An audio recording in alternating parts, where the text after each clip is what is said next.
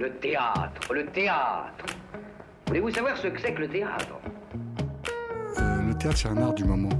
On est en rapport direct avec les spectateurs. Pièce détachée, Il faut que le théâtre présente une autre forme, une autre manière de vivre. tous les lundis, de 20h à 21h, Finalement, le théâtre n'existe que par le regard du spectateur qui le fabrique. sur Radio Campus Paris. Le théâtre est pour tout le monde, pour vous comme pour les autres. Faut pas être exclusif. Bonsoir à toutes et à tous et bienvenue dans Pièces détachées sur Radio Campus Paris. Ce soir, nous avons le plaisir de recevoir Sébastien Maillet. Bonsoir. Vous êtes co-auteur avec Mathieu Sanchez du Pendule de Marat, un- une pièce dont on parlera dans cette interview, qui a été présentée dans le cadre du festival Frasque euh, 7e édition. Donc l'occasion pour nous de se pencher sur les arts de la performance notamment. Et nous attendons également Anne Dreyfus, qui est directrice artistique du Générateur de Gentilly, qui nous rejoindra en cours d'interview. En chronique, euh, nous allons parler de Removing de Noé Soulier, qui a été présenté au Théâtre de la Bastille euh, jusqu'au 16 octobre dernier dans le cadre du Festival d'automne à Paris. Nous passerons ensuite à Zohar ou la carte mémoire de Laurent Gutmann au Théâtre Paris-Villette jusqu'au 1er novembre. Et nous terminerons avec The Ghost of Montpellier Myths de Samouraï de Treasure Harrell, qui a été présenté au Centre Pompidou du 14 au 17 octobre dernier, également dans le cadre du Festival d'automne à Paris. Pièce détachée, les arts vivants à la radio. Alors pour cette émission, euh, d'ailleurs bonsoir Magali. Bonsoir. Nous allons, enfin, nous allons parler performance, entre autres, euh, qui est une bien vaste question, euh, ma foi, puisque comment euh, définir la performance, l'art, les arts de la performance? C'est donc une question mouvante, insaisissable s'il en est, tant sous ce terme ont été et sont toujours rassemblées des formes d'une variété extrême. Là où les sceptiques évoquent euh, peut-être le grand n'importe quoi, les enthousiastes, quant à eux, soutiennent les nécessaires mises en, tension qu'elles suscitent. Il est donc très très complexe de donner une définition univoque de la performance, et j'ajouterais même que, euh, pour ma part, je trouverais ça inapproprié. Parce que la performance n'est pas là pour répondre, mais bien pour questionner. Alors, pour remonter un peu dans, son histoire, euh, on peut inscrire sa réelle euh, émergence au XXe siècle dans le sillon des euh, grands mouvements artistiques, c'est-à-dire futurisme, constructivisme ru- russe, Bauhaus, Fluxus notamment. Elle a commencé à s'affirmer après la Seconde Guerre mondiale, mais c'est bien dans les années 70 qu'elle connaît son âge d'or, en concomitance avec les changements sociétaux profonds à l'œuvre en Occident et le développement de l'art conceptuel. La performance est un langage. Si on échoue à la définir, on peut cependant affirmer que l'implication du corps de l'artiste lui-même gravite au centre de cet art en tant que propre vecteur de sens et de sensible, ainsi que le le tableau pour le peintre ou euh, la sculpture pour le sculpteur. En cousinage avec la danse et les arts plastiques, euh, la notion d'action, d'engagement est également un, un facteur récurrent. Elle a aussi tendance à questionner le temps. Elle peut s'étendre sur de très très longues durées. Notons aussi l'apport déterminant de la vidéo qui a permis de garder trace de ces œuvres par définition éphémères. Alors, pour citer quelques artistes, on pense bien sûr à la radicalité des actionnistes viennois dès les années 60, qui travaillaient notamment avec leur urine, avec leur sang, et qui se sont maintes fois retrouvés en prison. On se rappelle de Jo- Joseph Beuys, qui s'est enfermé pendant trois jours avec un coyote sauvage. On pense bien sûr à la papesse du genre, Marina Abramovic, qui avec ou sans Oulai a beaucoup œuvré à faire connaître le genre. Et on pense aussi à Gina Payne et ses lames de rasoir. Et il faut noter d'ailleurs que la performance a permis à des artistes femmes d'atteindre une renommée internationale, ce qui n'était pas forcément le cas dans d'autres euh, disciplines artistiques. C'est une pratique musé- muséale, mais pas que. Elle est aujourd'hui complètement intégrée dans euh, le champ de l'art contemporain, jusqu'à peut-être, c'est une question, perdre de sa force du fait de son institutionnalisation. Mais la performance ne cesse d'évoluer et de se réinventer. Anne Dreyfus est arrivée, c'est peut-être l'occasion euh, pour elle de nous rejoindre. Bonsoir Anne. Venez avec nous parler performance. Bonsoir. Allez-y, installez-vous. Alors, vous arrivez pile à point, à point nommé Donc je vais euh, vous, vous représenter. Vous êtes euh, chorégraphe, danseuse, mais également directrice artistique du Générateur de Gentilly, un lieu qui a été inauguré en 2006, qui se dédie aux expressions contemporaines, aux arts plastiques et à la performance. Et donc vous êtes ici invité dans Pièces détachées ce soir avec Sébastien Maillet, violoniste, performeur et électroacousticien de son état. Et en fait, la première question que j'avais envie de poser à vous deux, c'est selon vous, quels seraient les enjeux de la performance aujourd'hui Sont-ils différents, par exemple, de, de, de l'époque qui, euh, qui l'a vu naître Et dans quelle mesure les nouvelles technologies, euh, enfin l'apport des nouvelles technologies, peut-il faire euh, entrer la performance peut-être dans une nouvelle ère de, de son histoire? Waouh. Je reprends mon souffle. Il en faut. Bah, je crois d'ailleurs que la performance, c'est du souffle, en fait, euh, d'aujourd'hui. Euh, ça respire, ça, se transforme chaque jour, ça vit, euh, ça s'écrit euh, avec effectivement de plus en plus de technologies, celles qui arrivent euh, dans les mains des artistes euh, et ils se les approprient immédiatement. Donc oui, on, on- la performance, je ne me place pas du tout en tant que détentrice euh, Oh, qu'il l'est Euh. personne, hein, de toute façon. voilà, d'une vérité ou d'un savoir supplémentaire. Ce que je sais, c'est que depuis quelques années, oui, le générateur accueille des formes de performance euh, aussi euh, variées et différentes les unes des autres. euh, qui sont participatives, qui sont uniquement une proposition d'un artiste seul avec son corps. Sébastien et Mathieu, eux, utilisent le son, l'image, les objets, mais tout ça écrit en direct. Donc euh, il y a absolument une forme euh, vivante, performative qui n'est Pour pas... vous, la notion d'écriture, c'est quelque chose qui est inhérent à la question de la performance, oui, quelle qu'elle soit. Je pense. Enfin, c'est ce qui, de plus en plus, euh, me semble devenir le fil conducteur, en fait, de ce qui se passe, en tout cas, au générateur. Visiblement, le cadre... Enfin, c'est pas visiblement. Le cadre, de toute façon, déjà fait œuvre en soi. Euh, enfin, en tout cas, interpelle euh, l'artiste qui, qui se produit dans un contexte. Oui, puisqu'il n'y a pas de configuration, c'est Voilà. complètement libre. Par exemple, vous, euh, Sébastien Maillet, avec Mathieu Sanchez, vous, vous avez choisi, c'est un immense espace hein, pour le redéfinir, Ah oui. de 600 mètres carrés, si je ne m'abuse, mais qui peut être investi de n'importe quelle manière, en fait, selon le- les desiderata des artistes. Oui, tout à fait. Euh, nous, nous avons choisi de, de l'habiter euh, par le son, l'image et la lumière. Il y a un travail qui est très important de, de, de Idir, notre technicien lumière, enfin créateur lumière, on va dire, euh, qui, qui sublime vraiment tout, le- toute la performance. Euh, C'est une performance pour vous, le pendule de Marat que alors- vous proposez? C'est un- en- oui, c'est une performance, c'est entre deux. C'est-à-dire qu'on a une écriture, euh, une conceptualisation et une écriture en amont qui est assez euh, formée, avec euh, une dramaturgie réelle, un récit, une histoire. Et sur cette trame, on construit quelque chose de plus performatif, donc de plus improvisé, de plus D'ici et maintenant aussi. oui, tout à fait. Et euh, donc, comme vous le disiez tout à l'heure, on utilise les, les technologies actuelles et ça apporte à la performance dans le sens où euh, bah, ça reste aléatoire, c'est instable, c'est imprévisible. Et peut-être que ça rejoint aussi le mot que vous proposez, Anne Dreyfus, de performance. Vous pouvez nous en dire plus sur ce mot-là que vous avez choisi?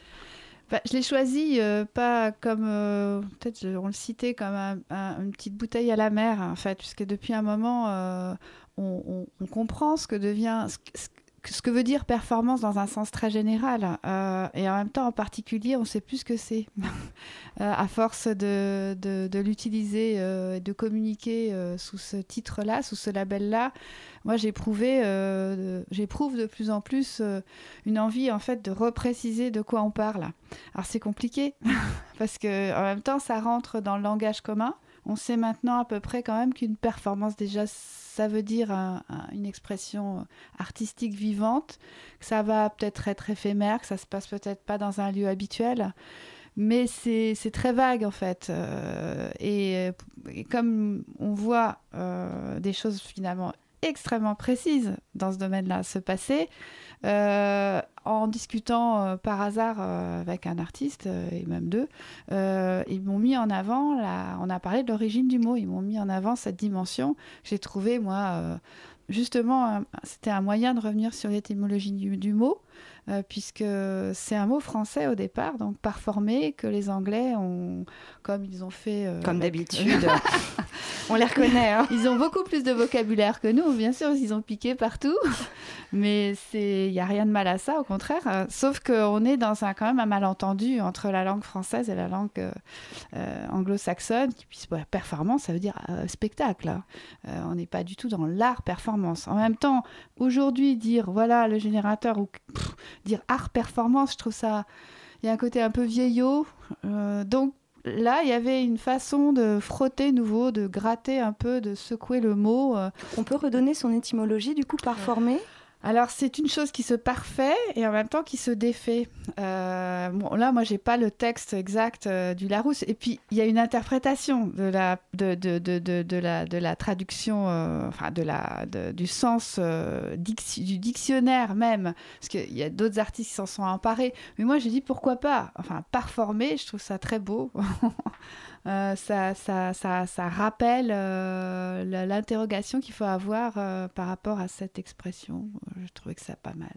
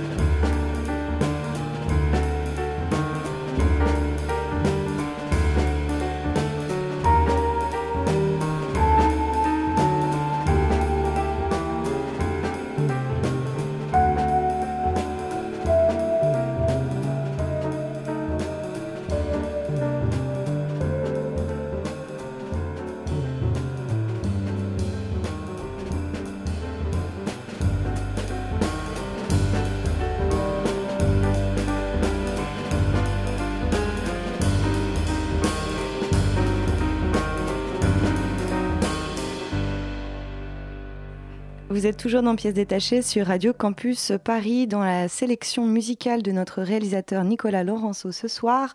Euh, c'est euh, donc euh, l'artiste Nicolas Godin et son album Contrepoint. Et vous venez d'écouter Club 9. On retrouve Anne Dreyfus et Sébastien Maillet pour la suite de cette interview dont on verra où elle nous mène d'ailleurs, cette interview performative à propos du générateur et du spectacle Le Pendule de Marat. Alors moi, j'ai eu le plaisir de découvrir ce lieu euh, pour la première fois, le générateur à, Gentilly. Et je me demandais en fait euh, comment vous avez découvert ce lieu, euh, la jeunesse un peu de, ce projet, de ce festival. Le festival Frasque, hein, rappelons que c'est la septième édition. euh, on va dire par hasard. Enfin, après, il n'y a pas de hasard. Euh, non, on est tombé euh, sur ce bâtiment qui était en déshérence en fait, qui était abandonné ou quasi. et c'est un moment de, ma vie et de celle de mon compagnon où on avait la possibilité d'acquérir ces murs avec. il fallait forcément avoir un projet euh, précis, ou en tout cas suffisamment précis pour se lancer dans cette aventure totalement irrationnelle. Euh, et gigantesque. Mais on s'y est mis euh, avec nos petits bras. Et, Vous aviez le désir d'un lieu déjà? Oui, on avait approché un autre espace beaucoup plus petit, aussi en banlieue, pour moi, je voulais. Euh, bon, évidemment, j'avais derrière moi tout euh, un parcours de chorégraphe, de compagnie, euh, de création. J'avais plus vraiment envie de, créer au même rythme qu'avant, ça c'est certain. J'avais un peu fait le tour de tout ça. Mais l'envie d'un atelier dans lequel j'allais pouvoir, ouvrir à d'autres. Euh, et, à ce moment-là, on est tombé sur cet ancien cinéma, euh, qui n'était plus un cinéma d'ailleurs depuis longtemps, mais un local de stockage de quincaillerie. Et on a eu une clé et pas de plan, euh, mais on a eu comme ça une, vision. on s'est dit, on va habiter là et avoir cet espace pour présenter des, œuvres, plutôt de l'art plastique d'ailleurs, euh, au départ. C'était plutôt ça le projet, mais sans aucune euh, pression autre que celle de se faire plaisir. Et dès le départ, il y avait ce choix de ne pas circonscrire la scène et, la salle, parce que j'étais frappée par la liberté en fait de possibilités euh, qui peuvent se déployer en fait dans, ce lieu-là.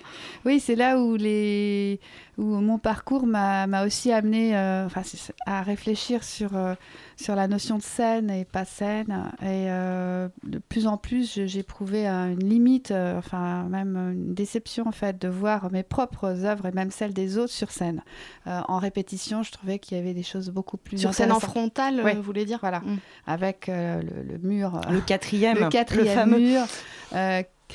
qui, qui, oui, qui, qui, qui, qui ôte cette présence, euh, cette force, cette fragilité aussi du corps. Euh, dansant, mais pas que dansant, enfin de tout en général. Et par aussi euh, des divers techniques du mouvement et du corps que j'ai traversé, la notion d'être sur le même sol apporte forcément quelque chose de différent. Donc poser le public au même endroit que l'artiste, euh, j'y trouvais déjà un sens. Mais en fait, ça, j'ai commencé à le comprendre après l'avoir fait. Maintenant, j'y mets des mots, mais c'était des intuitions. Euh, je voulais pas de scène, ça c'est sûr. Et, euh, et, et, donc, c'est à cheval entre un, un lieu d'art contemporain, on pourrait dire, un white cube, et puis en même temps, bah, il y a une, une cache scénique, enfin un équipement scénique au plafond qui est celui d'un théâtre. Donc Et comment il fonctionne du coup ce lieu? C'est plus un espace de, répétition, de résidence, un espace de diffusion euh, Alors comment vous l'avez pensé ça un espace de diffusion, surtout, enfin pas parce que je pense qu'il y, a suffisamment de théâtres euh, aux alentours qui font ce travail-là. Alors non, on, immédiatement le souhait, c'était euh, d'être sur des projets en train de se faire, qui allaient se créer là, les résidences, euh, ben, de fait, se sont mises en place de plus en plus. Et en résulte un moment de monstration euh, publique. Euh, après, dans de bonnes conditions. Parce que j'ai traversé aussi ce que signifie passer dans un théâtre et un autre, et il n'était pas question de ne pas être humain et d'être conscient de ce qui arrivait euh, là et qui allait en partir. Enfin voilà, c'est une rencontre aussi qu'on essaye de, de, créer au mieux en prenant des risques ensemble aussi. C'est-à-dire que le je ne sais jamais. Risque, voilà, c'est quelque chose qui, qui, est déterminant pour vous. Oui, enfin qui, qui me, qui vous meut quoi. Qui voilà, qui, qui me donne l'énergie et, à mon équipe aussi de, de, de, s'engager euh, avec les artistes parce que eh bien on est en suspens en fait. On attend ce moment euh, qui va être celui de d'une décision prise. c'est difficile. Euh, mais on y met comme ça aussi tout, tout, notre imaginaire. Euh, et, nos moyens euh, au quotidien pour que euh, eh bien, ça, ça s'accomplisse dans un cadre, je dirais pas doux, mais le plus amical. En tout cas, Mm. euh, Comment ça s'est passé oui, pour vous, Sébastien Maillet, la rencontre avec le générateur et euh, votre temps de travail peut-être là-bas? Ouais, bah, déjà, on, on a joué il y a deux ans euh, pour la Nuit Blanche au générateur. Et après la performance qu'on a montrée là-bas pour la première fois, euh, je suis allé Avec voir- Mathieu Sanchez, avec Mathieu déjà Sanchez, toujours, oui. Déjà et toujours. Déjà. Euh, je suis allé voir Anne et je lui ai dit comment on fait pour euh, être en résidence euh, chez toi. Et euh, ensuite, on en a rediscuté et, et on a été super bien accueillis. Euh, la performance et ensuite le- l'accueil d'Anne, euh, de Bernard et puis le lieu. d'Amandine, D'Amandine aussi. Hermeline. ouais. Ouais, ouais. C'est femme. Vous êtes femme. combien à gérer ce lieu? On est trois. D'accord, oui, c'est pas, pas beaucoup. Et vous êtes, euh, juste pour, pour savoir, vous êtes euh, subventionné euh, Alors, c'est l'association de toujours de ma compagnie, en fait, qui prolonge son voyage. et, et oui, on est au, dé- au départ du, du générateur, on n'avait pas d'argent.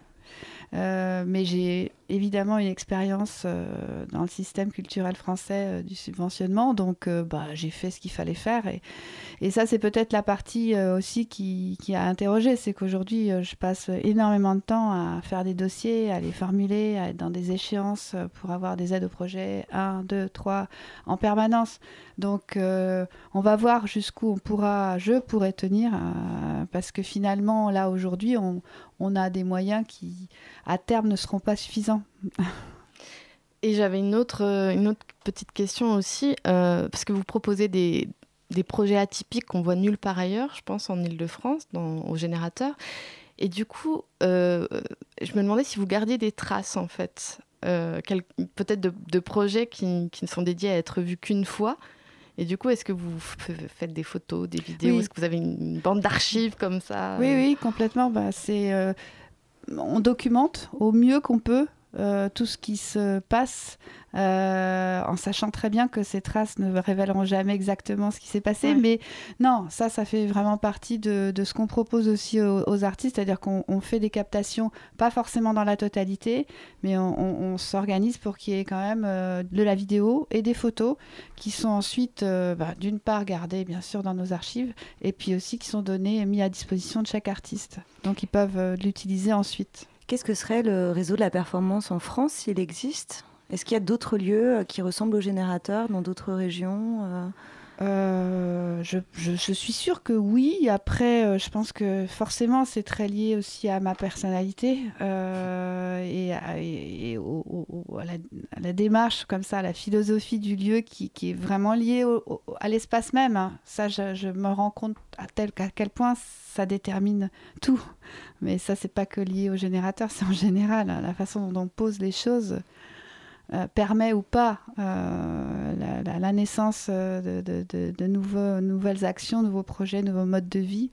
En tout cas, il y a bien sûr plein de lieux qui font de la performance. hein, un réseau, je pense que la, la, performance, c'est compliqué de se- s'organiser déjà au-delà de ce qui se passe chez soi.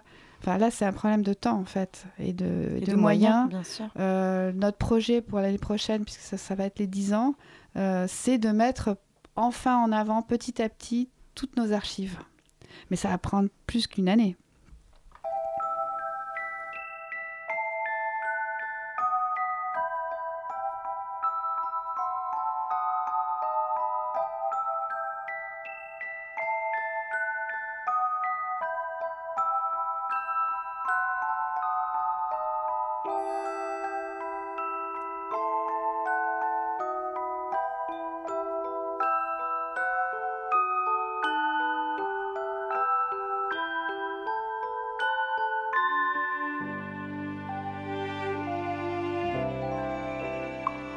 Música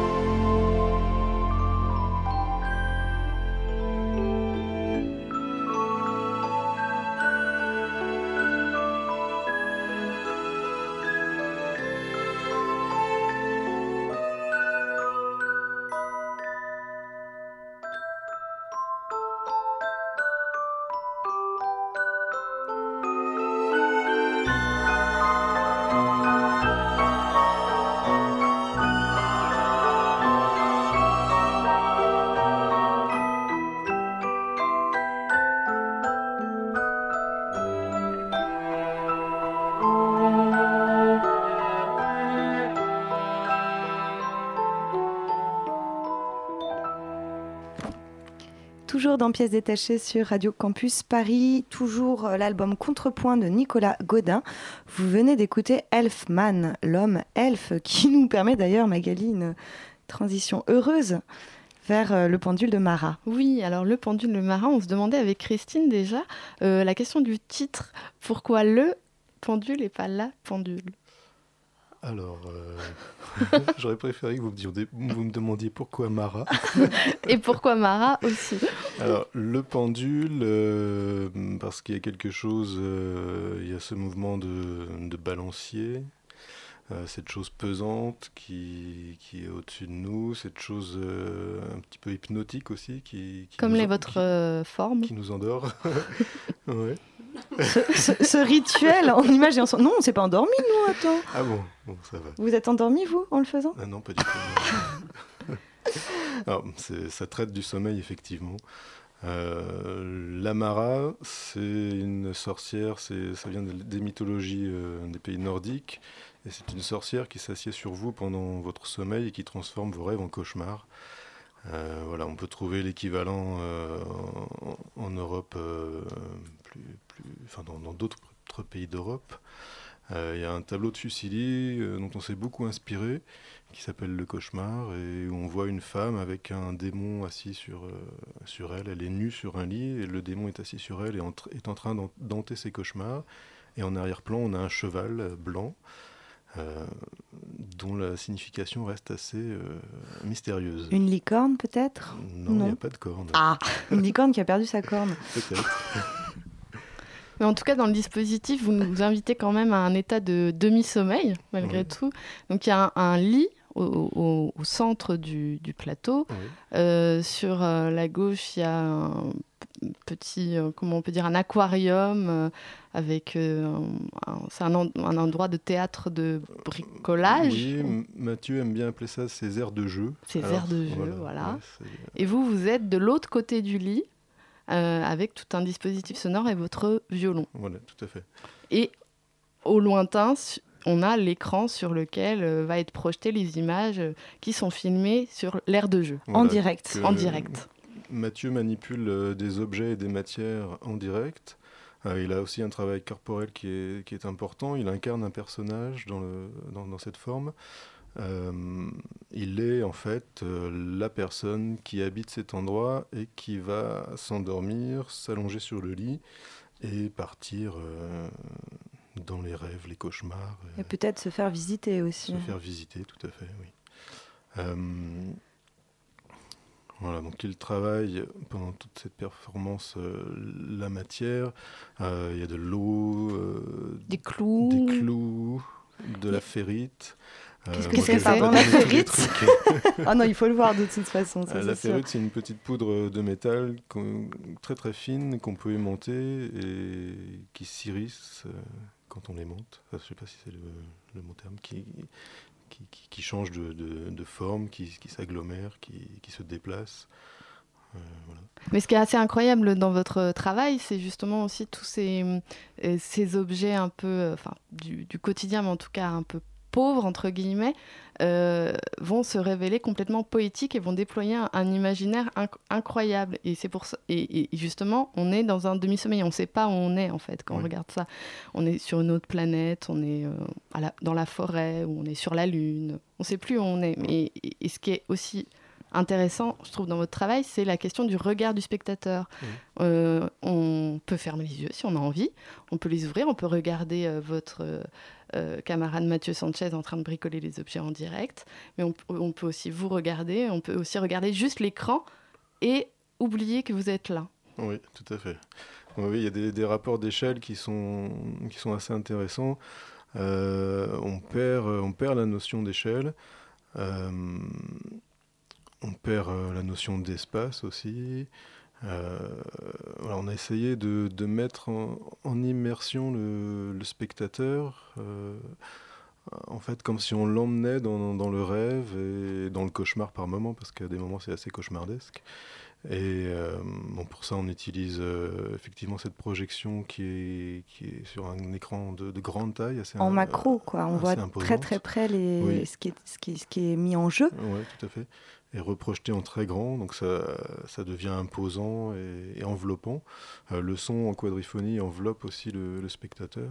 Oui, qui est réalisé en direct. Je ne sais pas si on l'a précisé, mais tout ce que vous faites, vous, en termes de...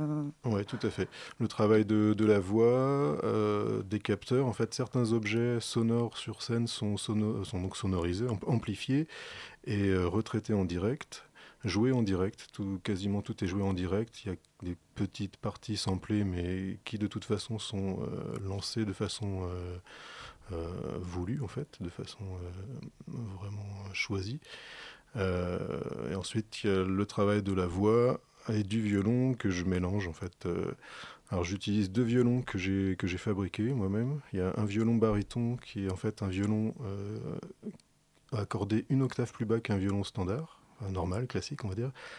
Et euh, donc ça, en fait, c'est un- bon, pour la petite histoire, c'est un violon qui a disparu euh, parce que euh, l'alto, le violon alto et le violoncelle couvraient sa tessiture, il a disparu.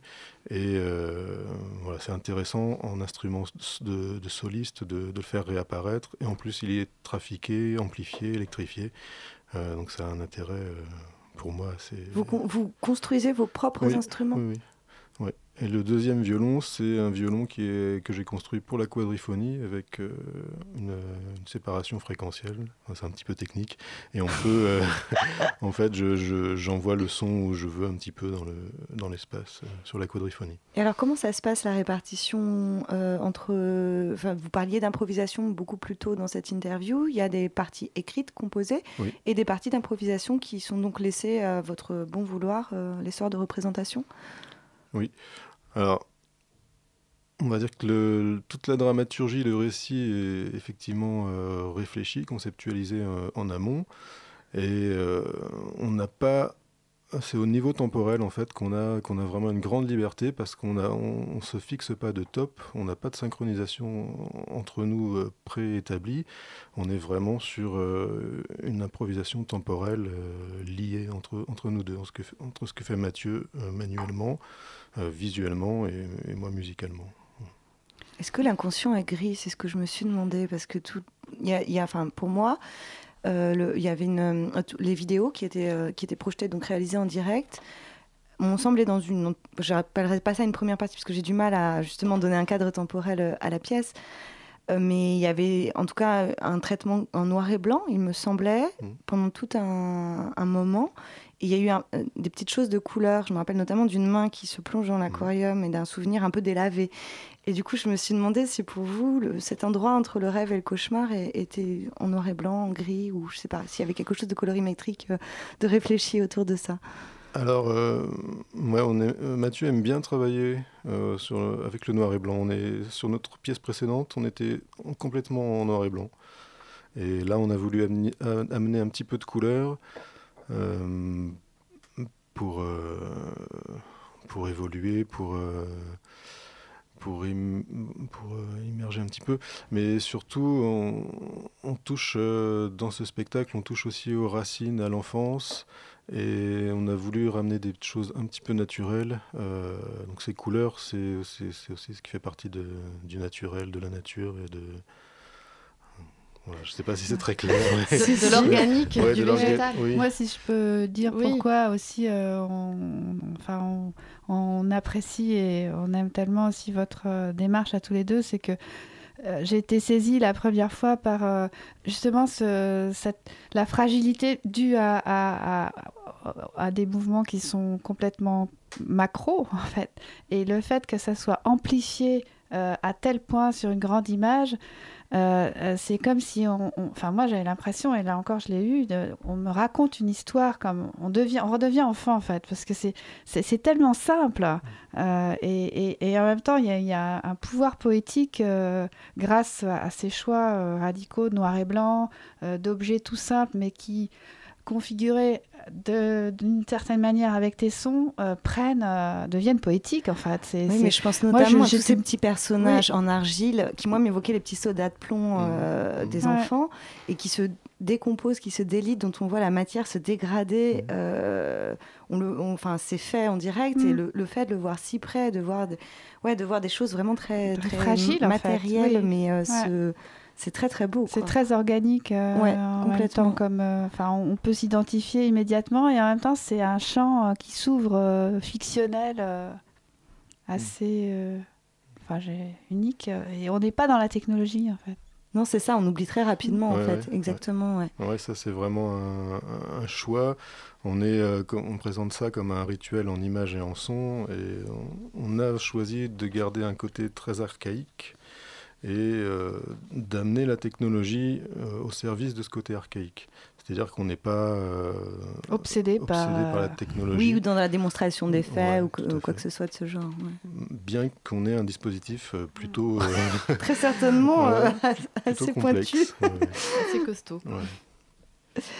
Eh bien, vous avez des dates, peut-être, on pourra nous communiquer pour, pour Alors, les auditeurs. La prochaine date, c'est au Cube, le, au Cube le 17 novembre prochain. Où est le cube euh, Alors, le Cube à Issy-les-Moulineaux. en Ile-de-France Ouais. Euh, ensuite, en suivant, on a le 27 et 28 novembre à Anigra, à Arcueil, et le 29 janvier au Théâtre de la Norville pour l'instant. Voilà, ensuite, on aura une date au Cirque électrique, mais qui n'est pas encore fixée. Et tout ça dans le cadre euh, de la Biennale Nemo. Oui, tout à fait. Bah oui, on peut peut-être en dire deux mots alors de cette biennale Nemo.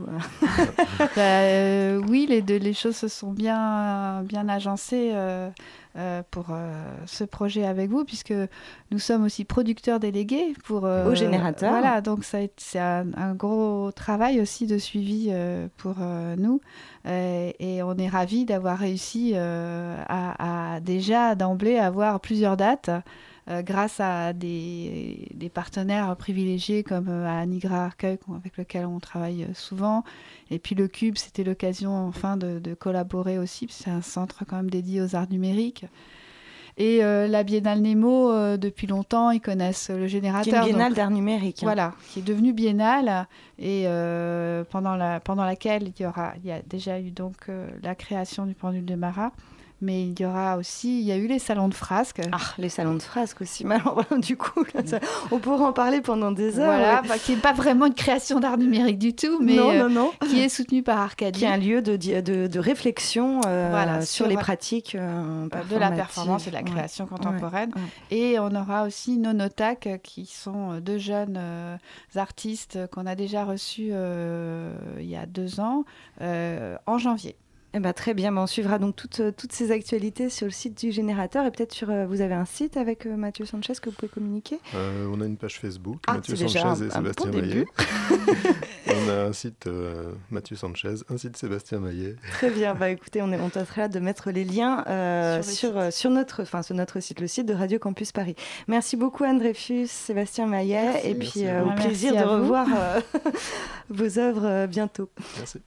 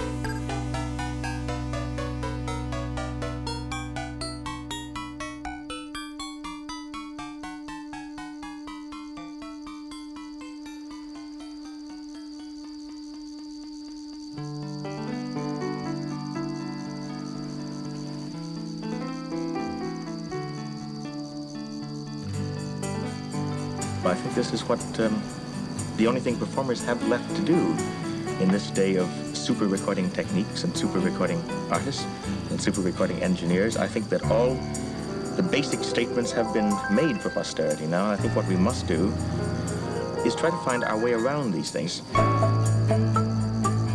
Try to find a raison d'etre that is somehow different and still somehow right.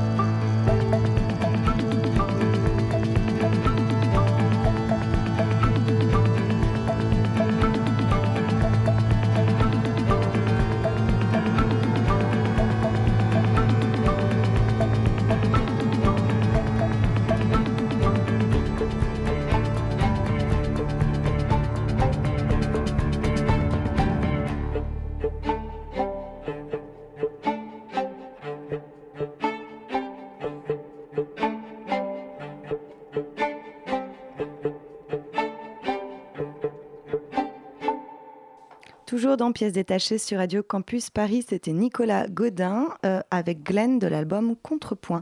Tout de suite, le tour de table de l'actualité théâtrale. Il s'agit d'une, histoire, euh, c'est-à-dire qu'en fait, il s'agit plus d'un concept d'histoire. Ce soir, nous allons parler de Removing de Noé Soulier, puis nous passerons à Zohar ou la carte mémoire de Laurent Gutmann, avant de conclure avec The Ghost of Montpellier, meets The Samurai de Treasure Harrell. Et tout de suite, c'est Removing. Bonsoir Chloé. Bonsoir. Comment allez-vous? Mais ça va très bien. Euh, alors, c'est pas pour me plaindre, hein, mais tout d'abord, je voudrais quand même préciser une chose, c'est que c'est vrai que parfois ça relève un peu du défi d'écrire une chronique sur un spectacle de danse. Alors, je sais, c'est un peu euh, stupide comme réflexion, mais en même temps, comment mettre des mots sur un spectacle qui n'en a pas? Enfin, plus que comment, pourquoi mettre des mots? Le danseur n'est-il pas danseur juste par- justement parce qu'il ne peut s'exprimer qu'à travers son corps? Que ce qu'il essaie de dire, c'est qu'il voudrait arriver à dire au-delà des mots. Bref, réflexion ouverte à suivre. En tout cas, je vais essayer de traduire au mieux Removing. Alors, Removing, c'est un plateau nu, des murs et un sol noir, des lumières blanches comme dans un gymnase et six danseurs, deux femmes, quatre hommes en tenue de running. Très à la mode d'ailleurs, je dois dire, belle basket, tenue fluo ou à motif dans des matières conçues pour le confort du sportif.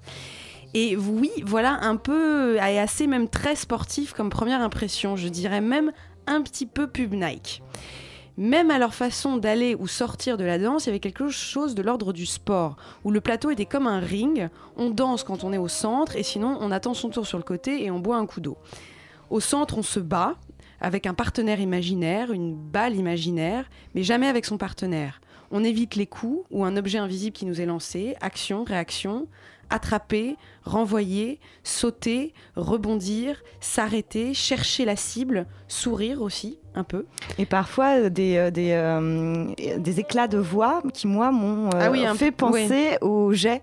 Qu'on- enfin, quand on jouait au volleyball euh, au collège, euh, il y a ce- ce- ce- cette chose qui sort qui, où on- pour dire qu'on va réussir à Oui. attraper la balle, enfin dans l'espoir en tout cas, on dit jet. Et de temps en temps, il y a comme ça des, euh, des, des éclats de voix. Des éclats qui de voix, donc qui font, voilà, Ouais, qui t'ont, qui en ton cas, toi aussi, évoqué Ouais, quelque chose d'assez sportif. Bah, je crois que enfin, c'était difficile de passer à côté de la question sportive. Et malheureusement, moi, ce qui m'a m'a manqué vraiment, c'est euh, en verbe d'action, c'est regarder et voir se regarder.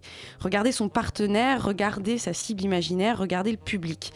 Ça manquait beaucoup d'âme. Alors, certainement voulu, puisque Noé Soulier, dont on peut voir plein de vidéos performances euh, très étonnantes sur Internet, dit, et je le cite, vouloir en fait chorégraphier la manière dont on prête attention aux mouvements plus que les mouvements eux-mêmes. C'est-à-dire qu'il veut focaliser l'attention du spectateur sur le mouvement lui-même et non sur la reconnaissance de l'action. C'est-à-dire qu'il il veut, c'est-à-dire euh, ce que veut dire le mouvement, le sens qu'il a. Il veut se concentrer sur le geste.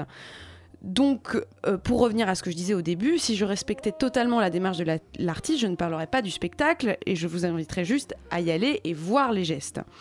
Sauf que l'absence de grâce qu'on a compris dès le début comme une prise de position a fini par être, selon moi, le point faible du spectacle.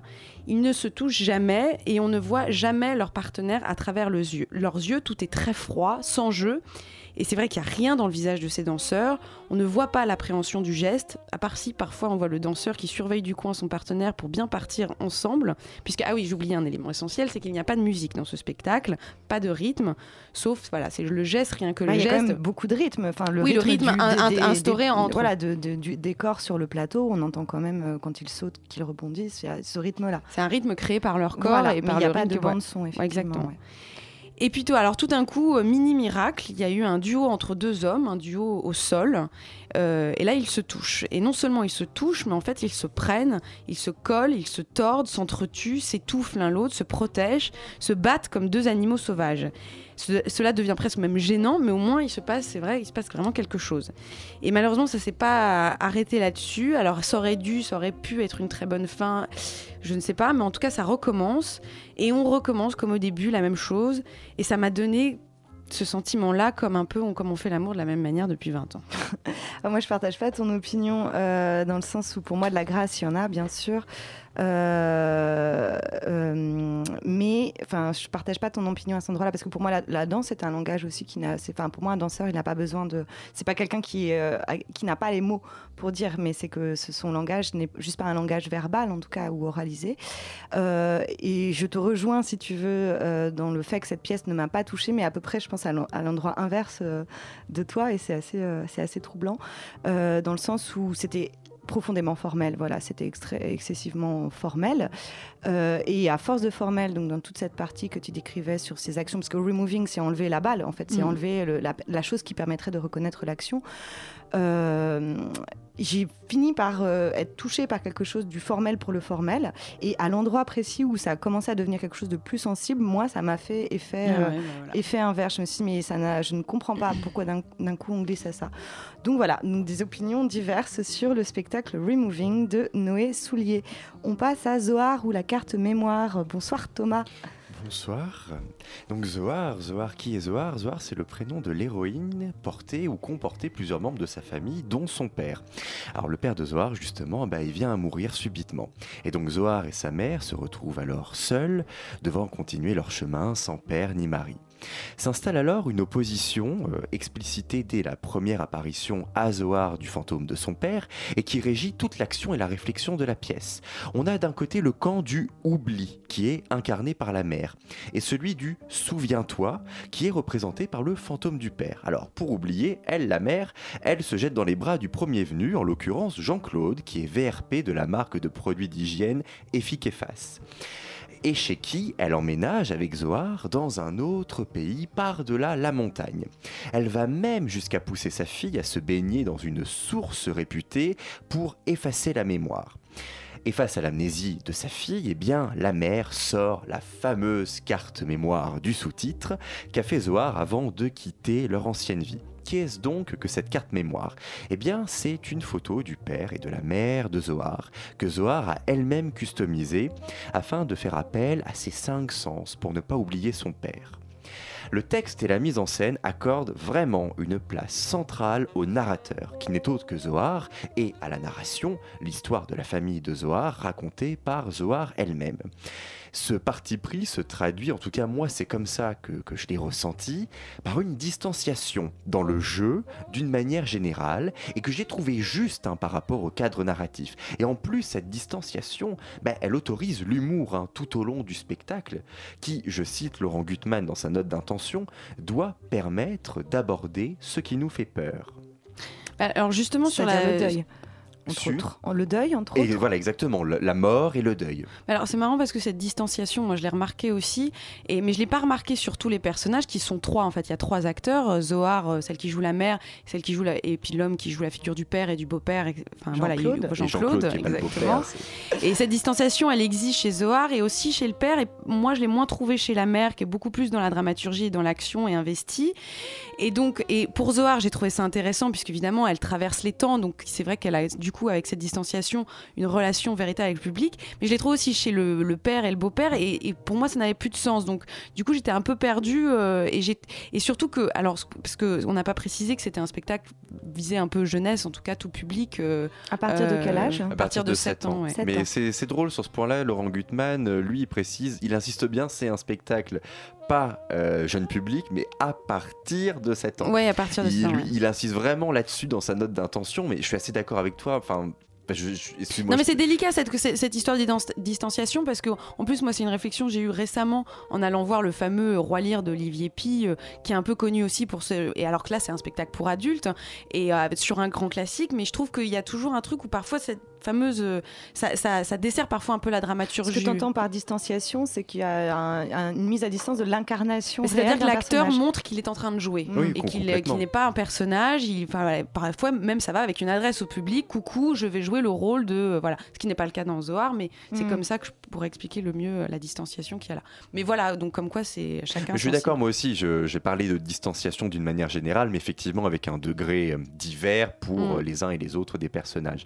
Maintenant, si on rentre dans le détail de la scénographie, alors le principal élément scénographique, c'est une structure amovible qui figure l'intérieur de l'appartement de Zohar et de ses parents, une structure qui est ouverte de face, ouverte sur les côtés également, placée davantage côté jardin qu'au centre de la scène et qui évoque très clairement pour moi, d'un point de vue de la mise en scène, le souvenir. Et donc la mise en scène, eh ben, elle se met au service de l'opposition mémoire-oubli. Et ça, ça m'a paru vraiment évident dès le changement scénographique suite auquel Zohar et sa mère s'installent chez Jean-Claude.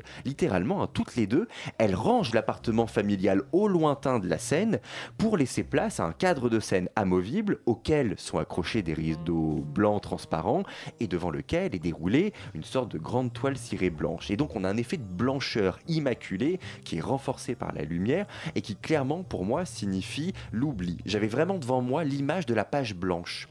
Et même plus que cette opposition mémoire-oubli, pas plus, en plus de cette opposition mémoire-oubli, les deux scénographies, elles rendent compte également d'une autre opposition entre deux pays différents, deux cultures différentes. Un monde où l'on discute, où l'on rit, où l'on se souvient, où il y a de la couleur et du relief, c'est celui de Zohar et de sa mère, et de l'autre côté de la montagne, donc un monde aseptisé, régi par l'oubli, l'ordre et la discipline, celui de Jean-Claude. Car Zohar ou la carte mémoire traite également, je pense, de la question du rapport à l'autre, à l'étranger, à la culture du voisin. Et à cet égard, l'une des préoccupations premières du fantôme du père de Zohar, c'est que le jeune, c'est qu'elle se marie avec un garçon, je cite, de chez nous. Du coup, j'ai trouvé qu'il y avait quelque chose de politique dans cette pièce. D'autant plus que d'un point de vue de la mise en scène, eh bien, le monde de Jean-Claude finit littéralement envahi et écrasé par celui d'où viennent Zohar et sa mère. Et par contre, attention, cet écrasement scéno- scénographique ne signifie pas la victoire de la mémoire sur l'ou- sur l'oubli.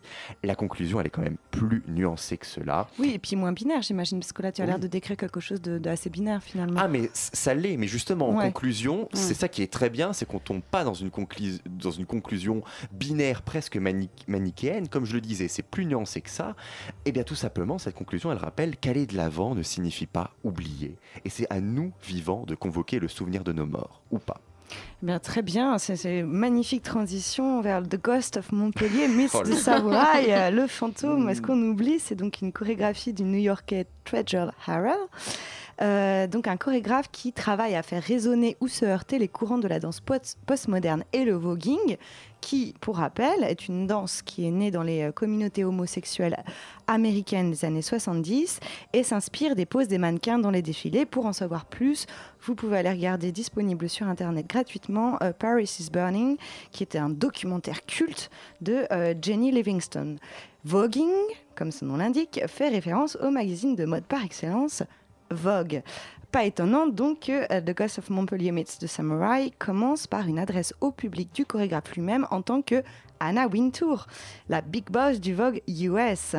Donc adresse au public d'ailleurs central hein, dans cette pièce, euh, puisque fréquemment les interprètes nous parlent.